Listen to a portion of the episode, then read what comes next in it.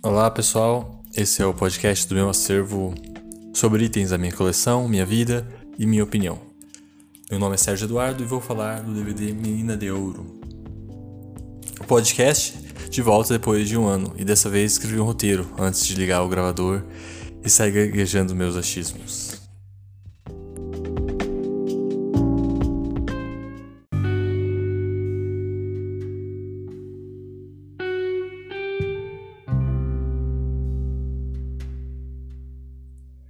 Minha sinopse e curiosidades pessoais, com informações que podem estragar a experiência para quem ainda não assistiu o filme.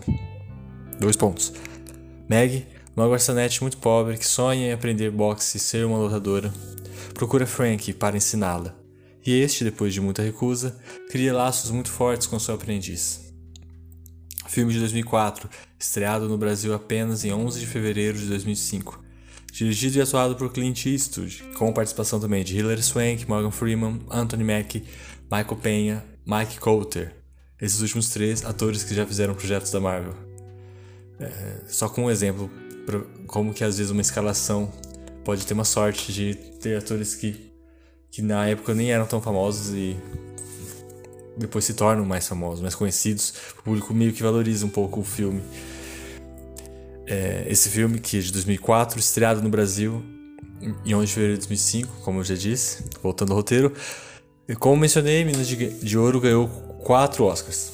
Melhor filme vencedor, vencendo O Aviador, Ray, Sideways e Em Busca da Terra do Nunca, que acho que ninguém mais lembra que existe. Clint também levou melhor direção pela segunda vez na carreira. Anterior fora por Os Imperdoáveis, em 93. E também foi indicado no ano anterior à Mina de Ouro. É, foi indicado por Sobre Meninos e Lobos, perdendo para Peter Jackson por Senhor dos Anéis, O Retorno do Rei.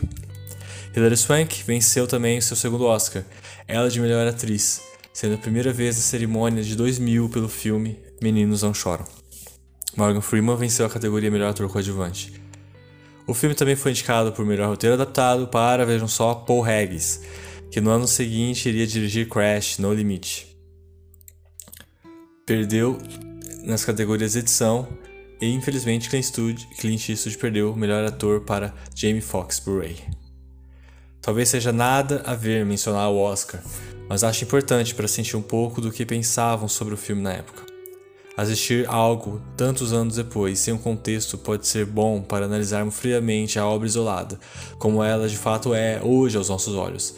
Mas também colocá-la em um contexto, as em contexto e as premiações sendo um bom parâmetro, temos noção da força que o filme teve no seu período. E no caso de Menina de Ouro, importante dizer duas coisas.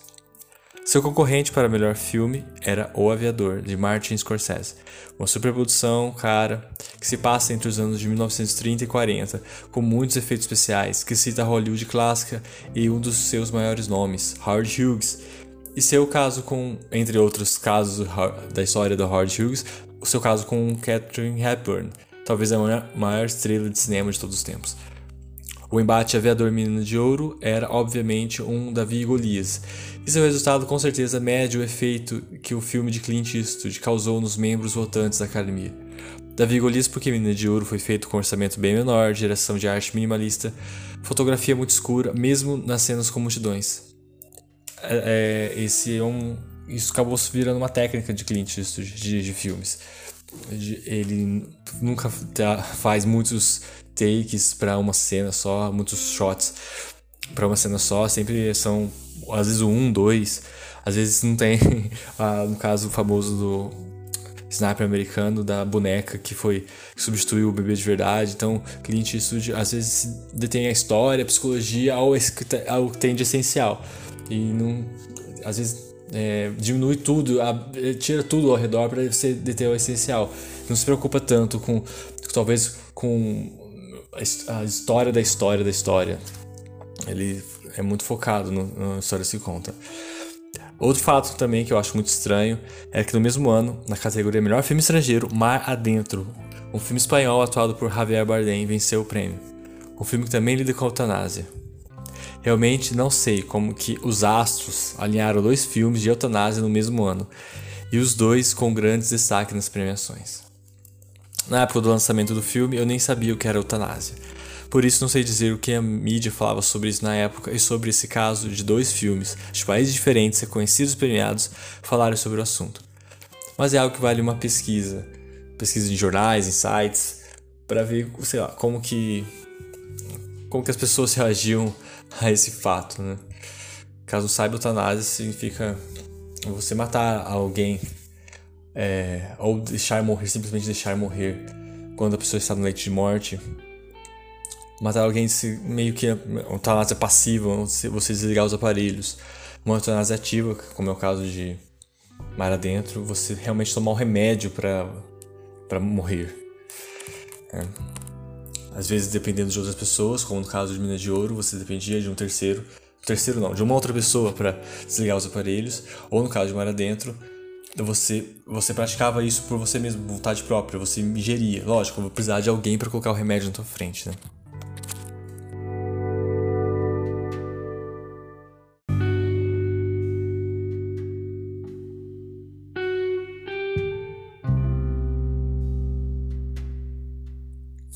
Meus comentários pessoais sobre o filme adaptado de uma série de contos de FX2, nome artístico de Jerry Boyd, um treinador de boxe que viveu 70 anos, falecendo em 2002. O roteirista Paul Haggis mescla alguns dos contos do livro Hope Burns, Stories from the Corner, publicado em 2000, já no final da vida de Boyd, onde ficcionaliza suas experiências como treinador. Esse lance de juntar várias histórias em um contexto lembra um pouco Crash. Então não sabemos se Menina de Ouro é bom, graças ao Clint Eastwood, que podou as ambições de Regis demonstradas em Crash. Se melhorou o filme tirando tanto o aspecto de mosaico e transformando em uma coisa só, coesa e bem amarrada na relação de treinador e profissional. Pois um ano depois, Paul Regis já estava se achando o próprio Robert Altman, é, entre aspas, né? E não tinha ninguém com mais sabedoria por perto para orientá-lo em Crash. Ou se Regis realmente estava inspirado nesse roteiro. De qualquer forma, ninguém pensa em Regis quando lembra de Menina de Ouro, sem dúvida seu melhor trabalho. Ele que veio da televisão, escrevendo em sua maioria comédias, alguns dramas de tribunal e o retorno do Texas Rangers de Chuck Norris. Cartas de Iwo Jima de 2006, também roteiro adaptado seu, é uma obra que eu preciso rever, mas que não me conquistou tanto na primeira vez e que talvez Eastwood queria muito se provar como um contador de histórias maior que as fronteiras americanas. Ao olhar tanto a filmografia de Clint Eastwood como de Paul Haggis, notamos que Menina de Ouro é o começo de um ponto de virada na carreira dos dois profissionais. O roteirista virou diretor, mas depois de alguns fracassos de crítica está voltando sua carreira para a TV. Já o diretor e ator veterano Clint Eastwood estava saindo de sua segunda indicação ao Oscar por Sobre Meninos e Lobos, um drama familiar sombrio, para adentrar ainda mais no íntimo dos Estados Unidos, do que é feito esse país, do que é feito seu povo, os sonhos desse povo, o que eles acreditam, como se divertem. Se divertem vendo boxe, vendo violência, como desistem, de, desistem quando morrendo, quando não acham, acham que não vão conseguir realizar seus sonhos, como se relacionam, se relacionam de maneiras muitas vezes fria, amarga e às vezes sem saber se expressar direito. Claro que a palavra povo é muito ampla, porque aqui a representação está no personagem da Meg e do Frank, a atleta e seu treinador barra empresário. Meg, de origem muito pobre, quer ser boxeadora por algum motivo que não sabemos. Se muda para a cidade grande, trabalha como garçonete. Vemos ela guardar o resto do que sobra dos pratos dos clientes. Ela pede para o Frank treiná-la, mas ela insiste em recusar. É ele, Frank, insiste em recusar, e até achamos que é por um motivo sexista, e talvez de fato o filme se convença que Frank não é sexista, porque ele mesmo é alguém que tem cuidados excessivos com seus lutadores. Mas meio que é sexista sim, não querer nem treinar Meg por medo de ela quebrar a cara, sendo que ele já treinava o, Mike, o personagem Michael Coulter, que quebrava a cara sempre, entendeu? Então, Frank também tem seu passado turbulento devido a traumas com seus lutadores, problemas com a família que nunca chegamos a saber o porquê de ter sido abandonado, e um cinismo grande frente à vida representado por seu conflito com o padre da missa que sempre frequenta e com o pessimismo que faz Meg chorar às vezes. No caso da família, é interessante notar que anos depois, com o filme de Clint Eastwood Gran Turino, ele também trabalha o conceito de família que a gente escolhe, porque a família que temos muitas vezes decepciona a gente, nos abandona, nos larga, não tem interesse. Mas é, também esse conceito de família que construímos. Ele vira é, pai da Meg, ele, ele pensa como um pai dela. Assim como a Meg se coloca nessa posição de, de filha. Lógico, pai e filha talvez seja simplista, seja do jeito encaixado na nossa mente dessa relação. Mas é um amor, uma relação muito forte de proximidade entre os dois. Uh, e também, no caso da missa, ele, o, Clint, o personagem Clint Eastwood expressa seu cinismo. É, é, eu acho muito bom todas essas cenas, e muito bom envolver religião nisso, é, torna um pouco mais densa a obra. E também ele mostra esse pessimismo com a Meg, quando ele, ele, ele diz que ela é velha demais para isso e que ela nunca vai realizar seus sonhos, que ela devia sair de lá e voltar para casa, porque meio que parece que ele já viu tanta coisa de ruim na vida que parece que ele tá dando um bom conselho para ela, né? Tipo assim, sendo que a melhor coisa que ele poderia fazer por ela seria treiná-la de fato. Não dar um conselho desanimador desse. Mas ele acha que ele tá fazendo bem, né? Ele se considera forte e tem dó de Meg. É, tem dó, mas se expressa de uma maneira muito errada com ela, né? No começo. Mesmo Frank calejado não tem ideia do que de pior pode ainda acontecer.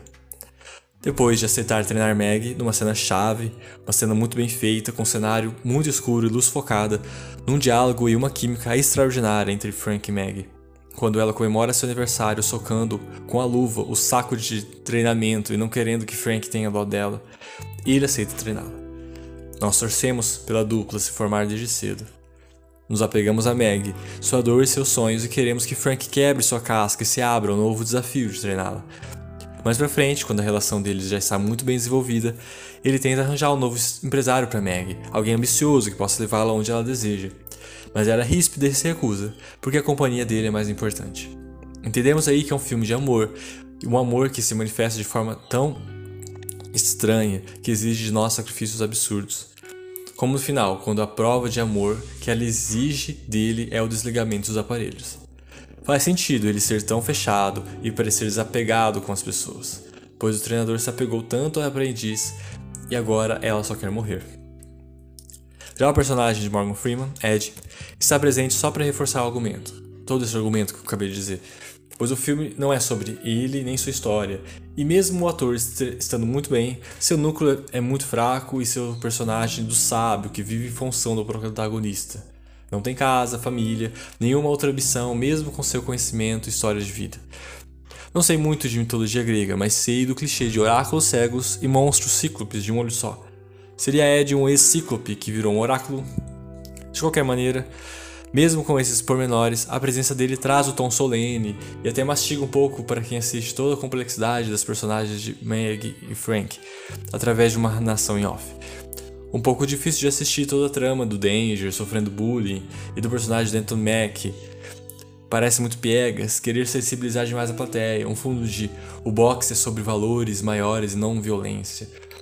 Mas uma reflexão que talvez os realizadores do filme nem tenham ciência, mas que está no filme, é que boxe é sim sobre violência.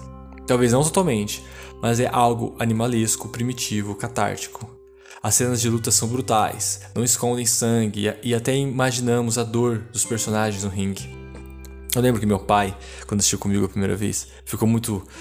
não espantado com o filme, mas pensando, nossa, boxe é um esporte cruel. Mas ele disse isso depois de ver as cenas no começo do filme.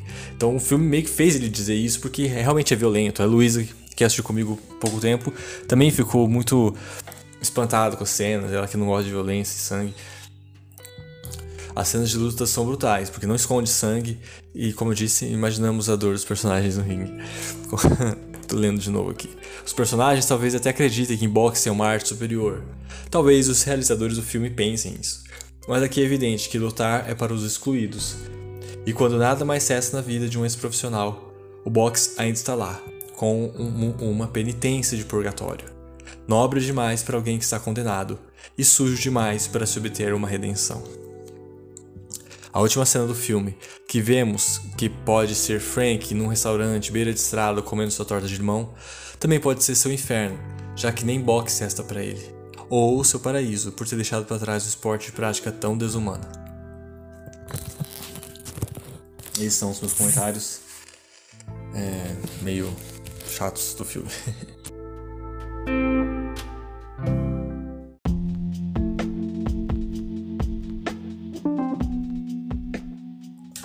esse DVD, que tem The Menina de Ouro, comprei alguns anos em uma videolocadora que estava encerrando as atividades. Ainda dá para ver as marcas de adesivos numéricos e também a caneta no disco que os locadores colocam nas capas e que não consegui remover. A primeira vez que assisti ao filme, em 2006, quando aluguei o DVD no final de semana, lembro que foi junto com Escola de Rock. E vou dizer que foi um bom final de semana por isso.